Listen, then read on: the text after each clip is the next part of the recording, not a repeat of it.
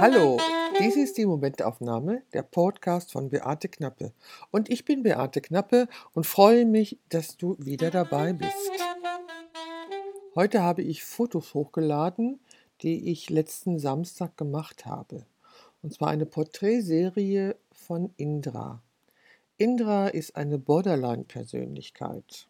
Das ist eine ganz spezielle Krankheit, von der sehr, sehr viele Menschen in unserem Land betroffen sind und die dazu führt, dass die Menschen sich selber verletzen, um mit ihren starken Gefühlen umzugehen. Bei Indra hat das mit 13 Jahren angefangen. Diese Porträtserie ist ein Teil meines Projektes Embrace. Ähm, in diesem Projekt fotografiere ich vor allem Frauen, die nicht den gängigen Schönheitsidealen entsprechen weil ich der Meinung bin, dass sie auf Bilder gehören und dass diese Bilder ins Netz gehören, weil ich kann diese perfekten, jungen, knackigen Körper nicht mehr sehen.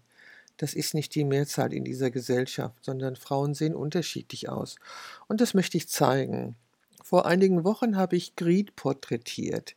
Grid hat eine Doppelmastektomie, das heißt, ihr wurden beide Brüste abgenommen aufgrund eines genetisch bedingten Brustkrebs. Grit hat mir auch ihre Geschichte erzählt und die steht auch zu den Fotos auf meinem Blog. In meinem Projekt Fuck You Cancer hatte ich schon mal eine Frau vor der Kamera, der beide Brüste abgenommen worden sind. Dann hatte ich in diesem Jahr eine junge Frau zu einer Porträtsession in meinem Studio, die unter Haarausfall leidet, also unter plötzlichem Haarverlust. Das heißt, sie hat inzwischen eine Glatze und ihre Augenbrauen äh, werden auch verschwinden und wenn sie Pech hat, auch ihre Wimpern. Ja, das alles ist möglich und ich würde heute gerne darüber sprechen, ähm, wie ich damit umgehe, denn es ist für mich als Fotografin nicht einfach, damit umzugehen. Hm, gemerkt habe ich das besonders stark, als ich an meiner Serie Factio Cancer gearbeitet habe und vor mir junge Frauen saßen, die jünger waren als meine Tochter und denen bekannt war, dass sie einen genetisch bedingten Brustkrebs haben. Das hat mich wirklich im tiefsten Herzen erschüttert. Ja, und ähm, ich habe gelernt, damit umzugehen. Denn es war wiederum eine junge Frau, die mich anrief, ähm, weil sie die Fotos aus diesem Projekt in einer Zeitung gesehen hatte und auch von mir fotografiert werden wollte. Und das war zu einem Zeitpunkt, wo ich eigentlich mich nicht mehr mit diesem Thema konfrontieren wollte. Ich habe gedacht, äh, warum hole ich das in mein Leben? Warum hole ich diese Krankheit ohne Grund in mein Leben? und lass mich jedes Mal runterziehen. Denn es war so, dass ich ähm, nach den Gesprächen mit den jungen Frauen, es waren in der Überzahl junge Frauen, wirklich immer ziemlich fertig war. Ähm, vor vielen, vielen Jahren ist eine Freundin von mir an Brustkrebs gestorben. Ich weiß, dass man heute da nicht mehr dran sterben muss, dass die Medizin weiter ist und es Mittel gibt. Und trotzdem ist es nicht schön, an dieser Krankheit zu erkranken. Und sie ist ein ganz enormer Einschnitt in das Leben der Person, die es betrifft.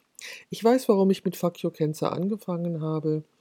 Das war ähm, Renate, eine Geschäftsfrau, die gegenüber von meinem Studio ihr Geschäft hatte und von der ich erfahren habe, dass sie ähm, an Brustkrebs erkrankt ist und ihr Geschäft schließen muss das hat mich ziemlich betroffen gemacht. Und dann sah ich bei Facebook Fotos von ihr, wo sie sich ihr langes Haar abschneiden ließ. Also Fotos wurden gezeigt, auf denen sie sich ihr langes Haar abschneiden ließ. Das hat mich so unendlich beeindruckt, dass diese Frau den Kampf aufnimmt und sagt, ich bin nicht das Opfer dieser Krankheit. Und bevor mir die Chemotherapie meine Haare nimmt, entscheide ich mich dafür, meine Haare selber abzuschneiden. Das fand ich so beeindruckend, dass ich Renate eingeladen habe, zu einer Fotosession zu mir zu kommen. Sie war die erste und dann ist die Idee entstanden, daraus eine Serie zu machen. Und ähm, wie gesagt, dann war ich nach der zweiten, dritten Frau eigentlich so weit, dass ich dachte, ich kann nicht mehr. Und dann kam dieser Anruf,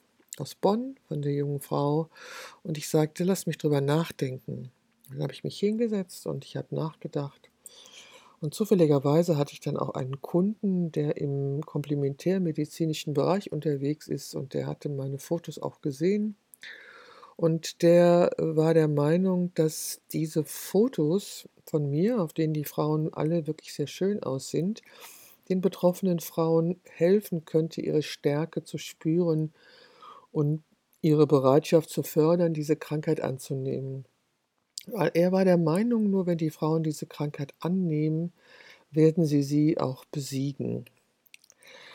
Ja, und das zusammengenommen und mein Nachdenken hat dann ergeben, dass ich dass es gut ist, dass ich nicht betroffen bin.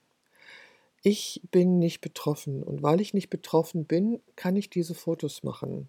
Und diese Fotos bedeuten für die Frauen sehr viel, weil wenn die Fotos ins Netz gehen, bekommen diese Frauen unglaublich viel Zuspruch. Man sagt, wie mutig sie sind, wie toll sie aussehen, wünscht ihnen alles Gute und das tut ihnen unendlich gut. Und so habe ich mich entschlossen, ähm, an diesem Projekt weiter zu fotografieren. Es ist ja noch eine Ausstellung geworden und ähm, summa summarum kann ich sagen, dass mich die Arbeit an der Serie Your Cancer eine Menge gelehrt hat. Zum Beispiel Dankbarkeit dafür, wie alt ich heute schon bin, ohne an dieser Krankheit erkrankt zu sein. Sie hat mich demütig gemacht gegenüber meinem Leben, das ja wunderbar ist, weil es einfach verschont geblieben ist von dieser Art von Krankheit.